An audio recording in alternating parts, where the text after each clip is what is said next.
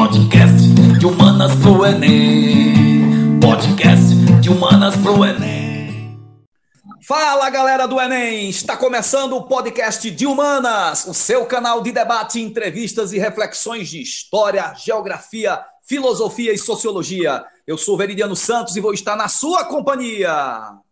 Olá, ouvintes! É ótimo reencontrá-los por aqui. Eu sou o professor Newton Augusto. Todas as semanas, sempre às segundas-feiras, traremos novidades para você se preparar melhor. Vem com a gente, de Humanas está bombando, hein? É verdade, meus caros Veridiano e Newton. Aqui o bate-bola é em alto nível. E você, estudante, é que sai ganhando. Vamos embora! Vamos nessa! E qual é o tema de hoje, meu caro Newton? Ah, no mês de junho não poderíamos perder a oportunidade. Vamos debater São João e o patrimônio cultural imaterial brasileiro. Eita, que deu saudade do Pátio do Forró, na capital do Agreste. Saudade da fogueira, do milho assado, da pamonha e da canjica. Mas quem é o nosso convidado de hoje? Por favor, apresentem para que o nosso ouvinte, professor Newton. Ah, hoje nós temos um especialista no tema festas populares. É o professor Zé Daniel Silva. Bem-vindo, professor Daniel! E para não perder tempo, eu gostaria de que o senhor diferenciasse o que é, que é patrimônio material e patrimônio imaterial, professor Daniel. Oi, gente, um abraço, muito obrigado por estar aqui. Patrimônio material é aquele que é associado aos elementos concretos de uma sociedade, é a cultura material, é a cultura concreta, criada ao longo do tempo e que faz parte da história e da identidade de um determinado povo. Eu posso citar para vocês edificações, objetos artísticos e cotidianos, né, que são classificados como bens móveis, que podem ser transportados, e bens imóveis, que são as estruturas físicas. Já o imaterial está associado aos hábitos, comportamentos, costumes, as práticas sociais. Está representado por elementos intangíveis de uma cultura, Sendo assim, são elementos abstratos que estão intimamente relacionados com as tradições, os comportamentos, as técnicas, as crenças de um determinado povo. Que interessante, professor. Fiquei aqui pensando, qual a importância do São João para a identidade cultural aqui no Nordeste? E uma pergunta polêmica: quem faz o melhor São João? Caruaru ou Campina Grande? Olha, Márcio, essas perguntas são ótimas, né? Mas elas trazem uma polêmica mesmo, né? É polêmica, mas vê só. Primeiramente, São João está relacionado com a religiosidade popular aqui do Brasil, especificadamente do Nordeste, mas também está relacionado com a economia de subsistência. Né? A gente pode compreender as festas juninas no Brasil inseridas no momento que a gente pode compreender como de ação de graças, de alegria dos nordestinos pela colheita. Né? Atualmente estamos numa sociedade que é mais urbana que rural. Porém, as nossas heranças culturais, as heranças dos nossos antepassados agricultores ainda estão bem presentes. E por isso, né, fazem parte as comidas de milho, as danças, né? Entretanto, assim como todas as festas populares, o São João passa por suas ressignificações. E sobre quem faz a melhor, Márcio, eu poderia até ser bairrista, como sou em diversos momentos, mas é preciso que o Fera pense o seguinte, né? É, é, há várias variáveis. É maior em quê? Em tamanho, em duração, maior público, em atrações, né? Melhor, por outro lado, é um conceito bastante subjetivo, né? Então a gente deve refletir dessa maneira e perceber, né? Campina Grande faz um ótimo São João, Caruaru, Areia Branca, diversas outras cidades nordestinas. Muito bem, professor. Agora temos um outro questionamento. São João é muito famoso, mas a Feira de Caruaru é que está patrimônio cultural imaterial da cura brasileira. Como o senhor pode nos explicar melhor? Olha, Newton, eu diria que eu diria para o Fera, diria para vocês que o São João é muito famoso mas o São João não passou pelo processo do IFAM. A feira já passou por esse processo. No ano de 2004, a Prefeitura Municipal, a, a Fundação de Cultura, solicitou do IFAM que fizesse o estudo para perceber o valor arquitetônico, urbanístico, urbanístico, estético, paisagístico, a, a, cultura e a identidade que está na feira. Então, a feira já teve esse processo realizado. O São João precisaria passar por isso daí, tá certo? Então a resposta é essa, é que precisa passar por um processo que no Brasil é realizado pelo IFAM, Instituto do Patrimônio Histórico e Artístico Nacional. Muito bem, professor.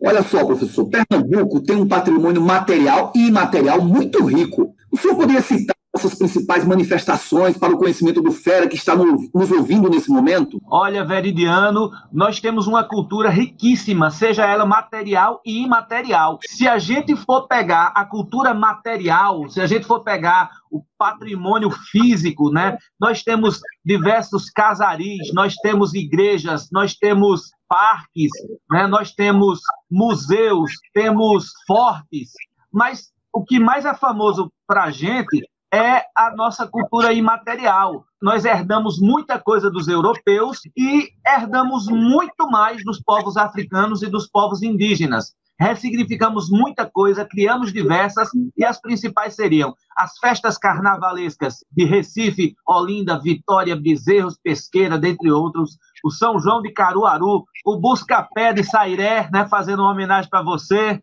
a Semana Santa, o Natal. Nós podemos ligar, colocar também as brincadeiras ligadas a isso: os maracatus, os caboclinhos, os cavalos marinhos, troças, blocos, clubes, mazuca, reinado, fogueira de rei, novena, procissão, quermesse, é muita coisa, Veridiano. Poesia popular de cordel, repente, embolada, frevo, forró, nós somos riquíssimos. Professor, diante de tanta coisa que o senhor falou, eu fiquei aqui observando uma relação importante, que seria memória, patrimônio e identidade cultural. O senhor poderia comentar sobre isso? Olha, o patrimônio ajuda a criar essa identidade. A memória é a relação como as pessoas vão perceber esse patrimônio e essa identidade construída. Por exemplo, nesse momento que a gente está vivenciando agora o período junino, está todo mundo com saudade de São João. Por quê?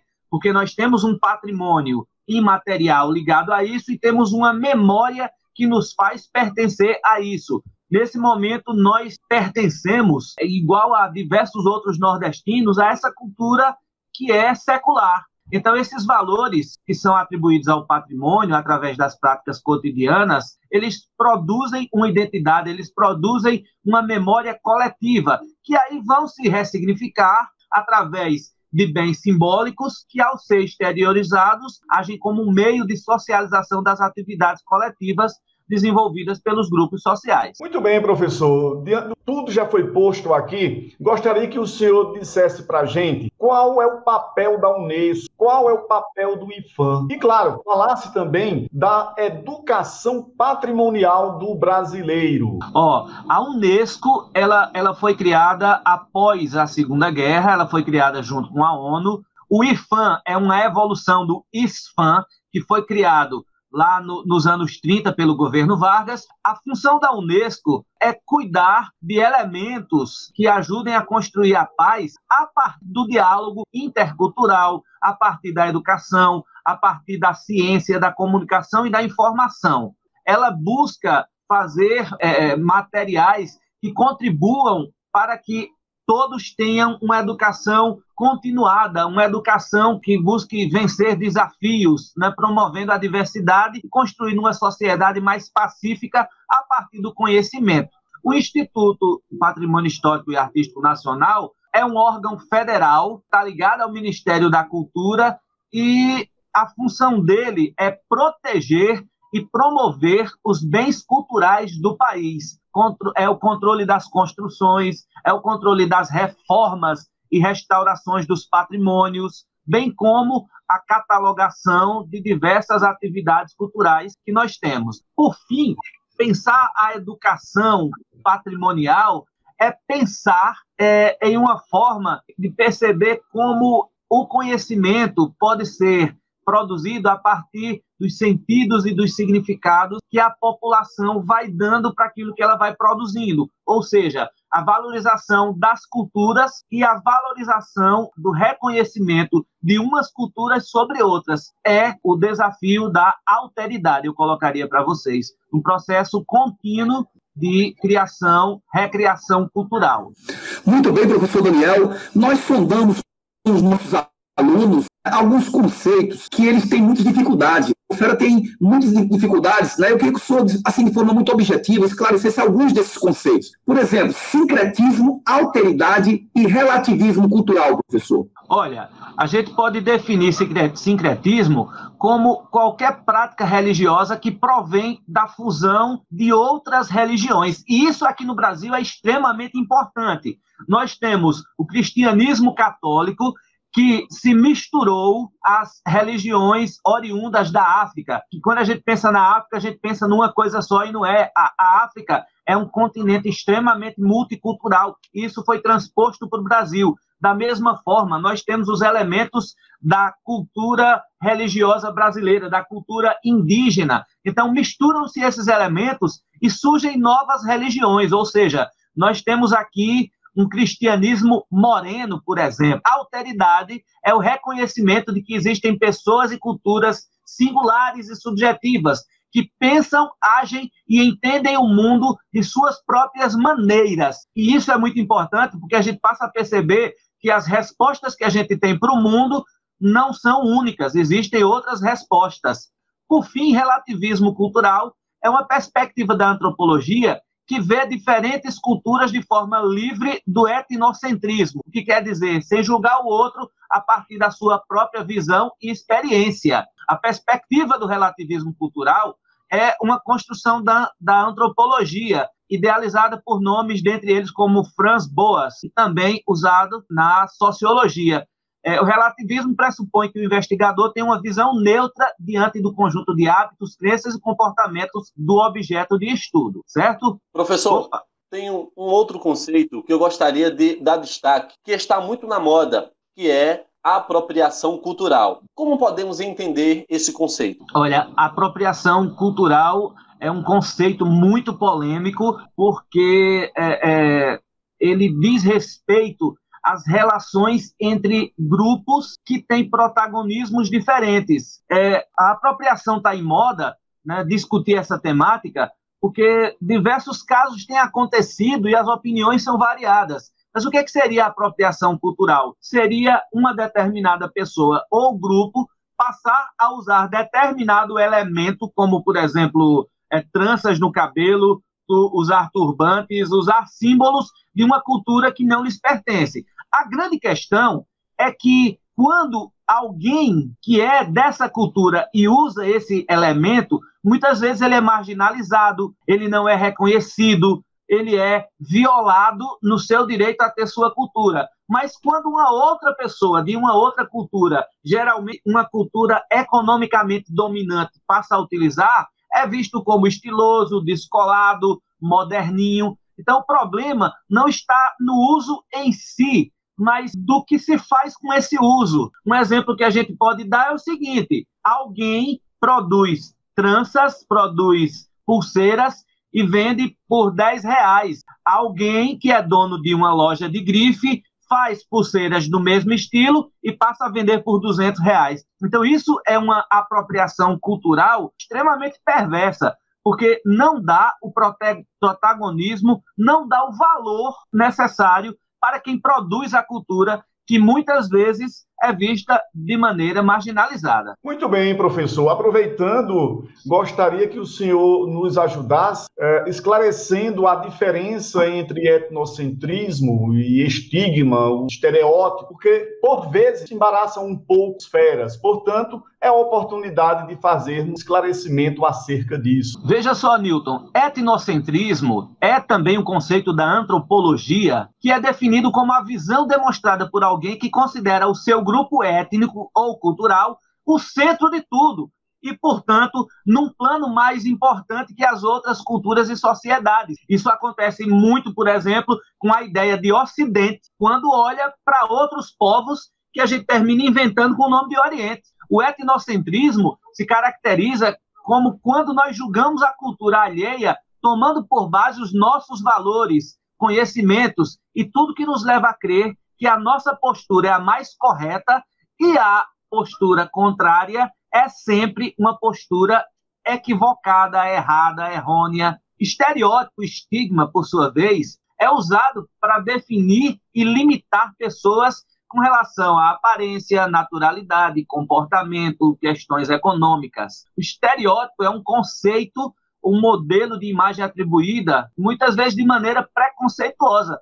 É o famoso preconceito, resumindo. Os estereótipos são impressões, preconcepções, são rótulos criados de maneira generalizada e que simplificam, né, são simplificadas pelo senso comum. Eu poderia citar para vocês o racismo como uma forma de estereótipo. Lembrando que o racismo é sempre uma forma de marginalização. É quando a gente generaliza indivíduos. É o racismo né, contra negros no Brasil. Aí falam de racismo reverso, de negros contra brancos, mas não faz sentido. Por quê? Porque quando a gente olha para um branco, a gente não generaliza todos os brancos, mas quando se, a partir do preconceito racial, quando se olha um negro no Brasil, generaliza-se a todos. Então, é por aí, Newton. Né? Os estereótipos são representações, né? são diminuições, são, são maneiras limitadas de ver uma determinada realidade. Muito interessante e muito bom debater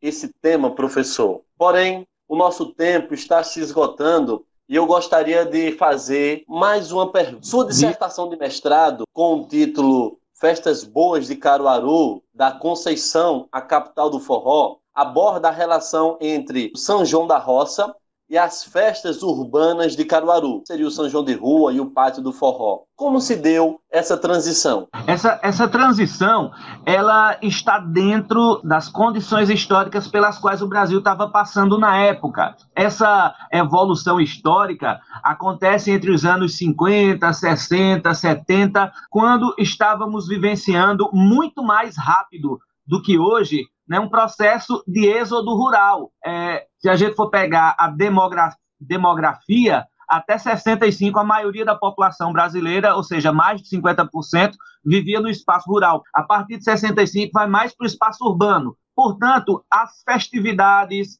as práticas cotidianas, é, as crenças, os símbolos, as celebrações elas foram transpostas do mundo rural para o mundo urbano e aqui terminaram passando por um processo de adaptação, certo? Então, na zona rural tinha um significado, na zona urbana vai ter outro significado, mas a celebração continua extremamente forte porque a identidade cultural permaneceu existindo, mesmo que com elementos transformados. Muito bem, professor Daniel, muito interessante, muito legal a nossa discussão, mas estamos chegando ao fim, professor. Primeiro, agradecer muito a sua disponibilidade, né, a sua presença aqui com a gente, e também em nome dos férias que estão nos ouvindo, que são muitos dos seus alunos, inclusive, né, um agradecimento muito especial ao senhor. A gente aproveita esse momento para o senhor fazer as suas considerações finais sobre essa temática, professor. Olha, eu diria que o Fera continue revisando, porque a temática patrimônio histórico é bastante recorrente. É, ela é sempre trabalhada a partir de um exemplo prático do patrimônio cultural brasileiro, mas essas questões teóricas são importantíssimas